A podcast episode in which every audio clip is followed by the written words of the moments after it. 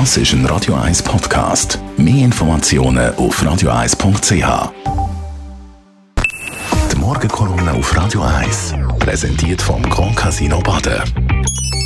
Grand Casino Baden. Baden im Morgen, Matthias. Guten Morgen miteinander. Gestern ist die CS-Debatte im Parlament zu Ende gegangen. Man kann irgendwie sagen, außer Spesen nichts gewesen. Doch, ein Klatschen hat es ja noch gegeben für die Finanzministerin Karin Keller-Sutter. Ja, ich würde es nicht so deutlich sagen, man hat gehört, Scheindebatte, der Roger Köppel hat von DDR, Volkskammer, Wahlkampfgetöse, hat Thierry Burkhardt von der FDP gesagt. Aber trotzdem, wie du vorhin gesagt hast, das Resultat ist eindeutig. 103 Jahre gegen 71 Nein und 8 Enthaltungen. Also es ist ganz eindeutig abgelehnt worden, der Notkredit von 109 Milliarden Franken. Und das ist ein bisschen untypisch für die Schweiz. In der Schweiz finden wir am Schluss immer einen Konsens.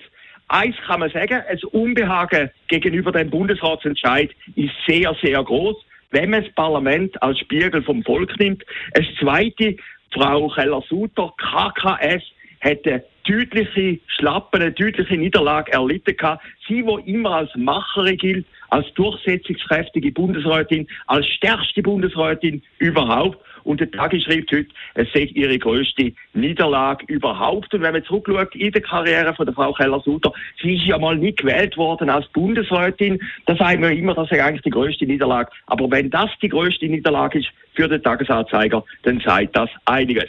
Der dritte Punkt ist, der Burgfrieden zwischen der FDP und der SVP in dem Wahljahr dürfte deutlich gestört sein. Also, die haben ja immer gesagt, wir machen eine bürgerliche Koalition. Das dürfte in dem Sinn nicht mehr klappen. Und der vierte Punkt, und das ist eigentlich das Interessante, dass eigentlich die Koalition zwischen den ungleichen Parteien die unheilige Allianz gehebt hat, dass eigentlich niemand richtig abgesprungen ist. Und da muss man vielleicht mal zurückschauen in die Vergangenheit wenn man in die Vergangenheit zurückgeschaut hätte, hätte man vieles können lesen Gehen wir zurück ins Jahr 2008.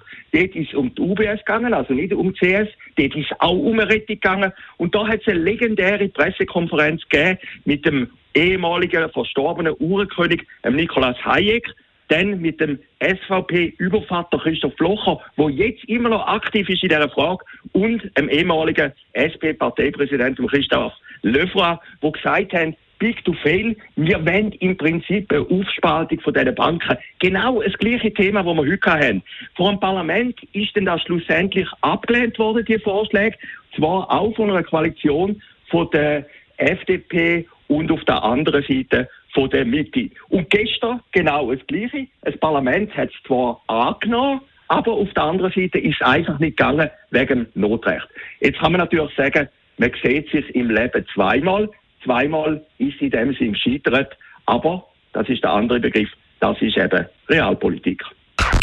Die Morgenkolumne auf Radio 1. Matthias ist das gewesen. Seine Kolumne jederzeit zum Nachlesen auf radio1.ch. Heute Abend wieder zu hören, ab dem 6 Uhr in der Sendung Shortlist. Da reden wir unter anderem über den Dalai Lama, hat ja für Negativschlagzeilen gesorgt. Das wird natürlich ein grosses Thema sein. Heute Abend bei uns in der Shortlist.